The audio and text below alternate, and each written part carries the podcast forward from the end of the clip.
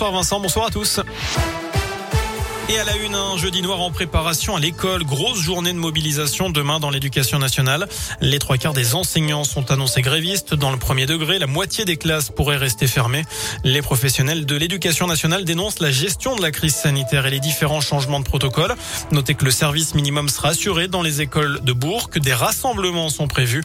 À Bourg, justement, ce sera devant la mairie à 14h30 et à 15h, ce sera devant la direction des services départementaux de l'éducation nationale à Mâcon.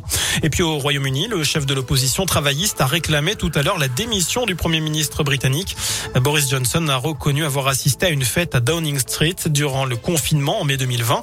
Il a présenté ses excuses devant les députés. Sa réputation a été ternie hein, par des soupçons de mensonges sur le financement de la luxueuse rénovation de son appartement de fonction. Il est également question d'attribution de contrats entre amis durant la pandémie ou encore d'accusation de favoritisme envers de généreux donateurs du Parti conservateur. Deux chiens maltraités sauvés par la SPA à Bourg. Les policiers sont intervenus en compagnie d'un représentant de l'association de défense des animaux chez un habitant suspecté de mauvais traitements sur ses bêtes. Les deux chiens se trouvaient dans une petite cage en fer sans eau ni nourriture. En basket, retour de l'Eurocoupe ce soir pour la JL Bourg, déplacement à Bologne en Italie. Sauf Laurent Lugnam, le coach Bressan a été testé positif au Covid et n'a pas fait le voyage. Engagement à 20h30, un match à suivre en direct et en intégralité sur la web radio JL Bourg sur radioscoop.com. Enfin, le directeur de l'OMS remercie Stromae. Le chanteur belge a fait son grand retour médiatique dimanche soir dans le JT de 20h sur TF1.